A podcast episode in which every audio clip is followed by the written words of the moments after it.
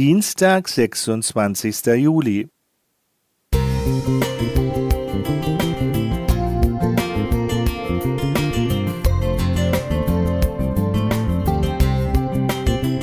Ein kleiner Lichtblick für den Tag.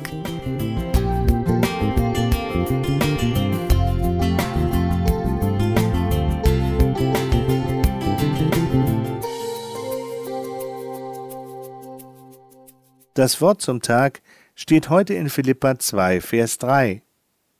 Tut nichts aus Eigennutz oder um eitler Ehre willen, sondern in Demut achte einer den anderen höher als sich selbst.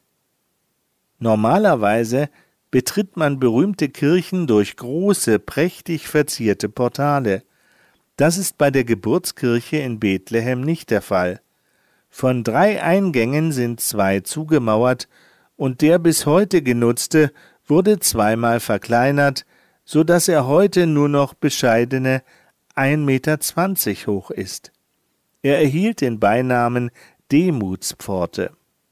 Mehr als zwei Millionen Besucher müssen sich jährlich tief bücken, um den Gebäudekomplex zu betreten.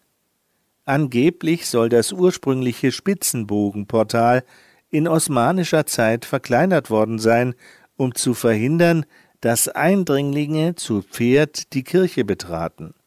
Mir gefällt diese Symbolik.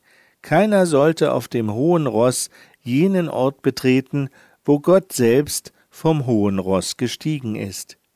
Wie tief der Sohn herunterstieg, um uns zu erlösen und wieder emporzuheben, beschreibt der Apostel Paulus sehr plastisch in seinem sogenannten Christushymnus aus Philippa 2, die Verse 7 bis 11. Er verzichtete auf seine Vorrechte und erniedrigte sich selbst, bis hin zum Sklavendienst, den er beispielsweise verrichtete, als er seinen Schülern die Füße wusch, und dann weiter bis zum Verbrechertod durch die Kreuzigung.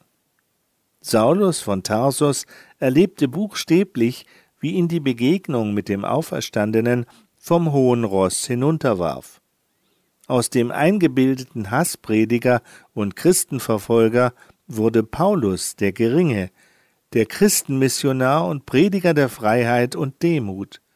Aus eigener Erfahrung konnte er warnend schreiben in 1. Korinther 10, Vers 12, nach der Hoffnung für alle, Seid vorsichtig, Gerade wer meint, er stehe besonders sicher, muss aufpassen, dass er nicht fällt.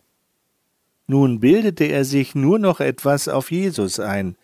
In Philippa 3, Vers 8 heißt es, was ihm früher höchst erstrebenswert war, hielt er jetzt für Gülle, im Vergleich dazu Christus gewonnen zu haben. Seine Empfehlung in unserem Tagestext hat an Relevanz nichts verloren. Wenn ich manchem arroganten Zeitgenossen begegne, denke ich mir, den würde ich gern bei der nächsten Kapriole von seinem hohen Ross spektakulär fallen sehen.